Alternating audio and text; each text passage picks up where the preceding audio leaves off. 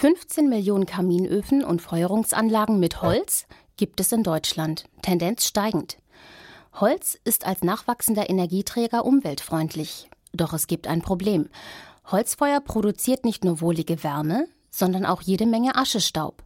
So trägt es zu der ohnehin schon erheblichen Feinstaubbelastung in den urbanen Ballungszentren bei. Die gute Nachricht? Wissenschaftler am KIT haben jetzt einen ungewöhnlich effektiven Filter für Holzfeuerungsanlagen entwickelt. Radio KIT-Reporterin Katrin Kreusel hat mit einem der stolzen Erfinder gesprochen. Diese Abteilung beschäftigt sich schwerpunktmäßig mit drei Themen. Das eine ist die Partikelbildung in Flammen, das zweite ist die Abscheidung der Partikel aus thermischen Verfahren und das dritte Thema ist die Wirkung von Feinst- und Nanopartikeln auf die menschliche Gesundheit. Dort arbeiten wir intensiv mit dem Institut für Toxikologie und Genetik zusammen. Langjährig haben sich der Forscher und seine Kollegen mit der Frage auseinandergesetzt, wie man die Luft von schädlichen Feinstaubemissionen befreien könnte. Eines der wichtigsten Themen ist dabei die Abfallverbrennung gewesen. Insofern lag es für die Wissenschaftler nahe, den speziellen Brennstoff Biomasse genauer unter die Lupe zu nehmen. Dort wurden in den letzten Jahren die Grenzwerte für die Partikelemission bei holzgefeuerten Kesseln stark verringert und aus dem Grund benötigt man, um diese Grenzwerte sicher einzuhalten, für holzgefeuerte Kesselanlagen auch Partikelabscheider. Der Grenzwert ist ab dem 01.01.2015 20 Milligramm pro Kubikmeter und dieser Grenzwert ist nur mit sehr sauberen Brennstoffen und optimalen Verbrennungsbedingungen noch einzuhalten. Stroh oder Hühnerkot sind zum Beispiel schwierige Brennstoffe, denn bei der Verbrennung verursachen sie einen hohen Aschegehalt in der Luft. Wesentlich besser geeignet sind dagegen zum Beispiel Holzpellets. Der Partikelabscheider, den Hans-Rudolf Pauer und seine Kollegen schließlich entwickelt haben, eignet sich für Pellet, Scheitholz und Hackschnitzelkessel, Kaminöfen und Agrarbrennstoffe.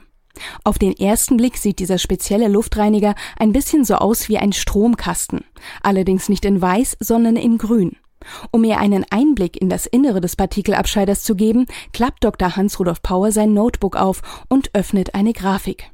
Man sieht die zwei Kammern abgebildet, die sich im Inneren des Partikelabscheiders befinden. Durch sie strömt das Abgas des Heizofens. Die erste Kammer ist die Ionisationskammer. Hier befindet sich eine Hochspannungselektrode. Mittels einer Corona-Entladung werden die vorbeiströmenden Aschepartikel elektrisch aufgeladen. Im Inneren der Entladungsstrecke zeigt sich dabei ein Kranz aus bläulich leuchtenden Spitzen. Bei der Corona-Entladung ist das Spezielle, dass an einer Spitze, an einer Metallspitze, die sich in einem elektrischen Feld befindet, Elektronen austreten und diese Elektronen, die stoßen mit den vorbeiströmenden Gasmolekülen zusammen.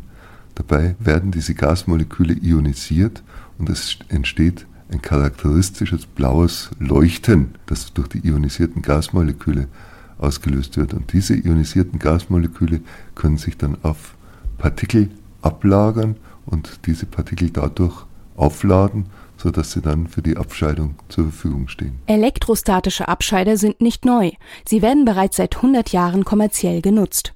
Grundsätzlich bestehen sie aus einer Elektrode, auf der sich eine Corona-Entladung ausbildet, und einer Abscheideelektrode. Bei einem Großkraftwerk sind die Abscheideelektroden besonders riesig. Es handelt sich dabei um lange Metallplatten, an denen die Rußpartikel hängen bleiben. Um den Feinstaub abzuwerfen, werden die Metallplatten mit einem Hammer angeschlagen und so in Schwingung versetzt. Beim Carola Clean Air Abscheider allerdings benötigt man keinen Hammer denn statt einer langen Metallplatte befindet sich in der zweiten Kammer eine spiralförmige Drahtbürste. Diese Bürste, auf der die Partikel abgeschieden werden, wird periodisch von einem Elektromotor gedreht über eine Abreinigungskante. Dabei geraten die Bürstenhaare in Schwingen und werfen dann die agglomerierten Partikel ab. Wegen dieses Prinzips bezeichnen die Erfinder ihren Partikelabscheider auch gerne als automatischen Schornsteinfeger. Dieser kehrt zwischen 80 und 90 Prozent des Feinstaubs aus der Luft heraus. Durch die Bürstenbewegung werden dabei praktischerweise nicht nur die Rußpartikel, die sich auf den Borsten befinden, hinunter in den Aschefilter abgestreift und entsorgt, sondern auch noch gleichzeitig die Wände des Elektrofilters automatisch mitgereinigt.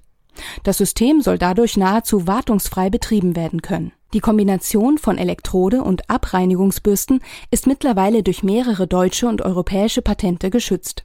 Der Partikelabscheider kann bei den meisten Feuerungsanlagen völlig ohne Probleme in den Abgasweg eingebaut werden.